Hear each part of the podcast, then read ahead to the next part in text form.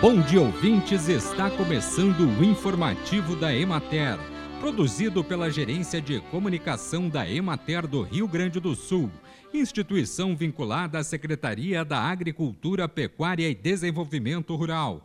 A apresentação é de Matheus de Oliveira. Na técnica, José Cabral. Na região administrativa da Emater de Lajeado, a colheita da safra de citros 2022 iniciou e avança para mais variedades. A da bergamota Okitsu já está encerrada. Iniciaram-se também as colheitas da bergamota Caí e da Poncã, da laranja precoce, céu precoce, umbigo Bahia, chamouti e salustiana. Também está em colheita a lima ácida Tahiti, que floresce e produz frutos praticamente todo ano. A maioria das frutas cítricas estão no estágio de desenvolvimento de frutos. A bergamota raleada para a indústria de óleos essenciais está na semana final de comercialização.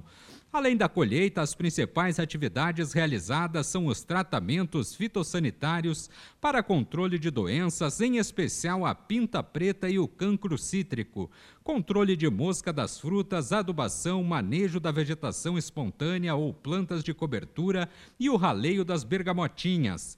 O raleio está praticamente encerrado. Algumas indústrias que extraem o óleo da casca passarão a esmagar bergamotas ainda em maio e laranjas em Os preços praticados estão em baixa, sendo de R$ 13,00 e R$ 14,00 a caixa de 25 quilos. A estiagem na primavera causou a redução do volume de frutos nas árvores e no crescimento inicial, além de frutos menores no início da colheita e raleados.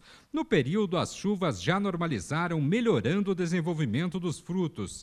Contudo, alguns prejuízos nas variedades precoces não foram revertidos. As ondas de calor ocorridas no verão também deixaram muitos frutos manchados por queimadura, como na bergamota das variedades Okitsu e Caí.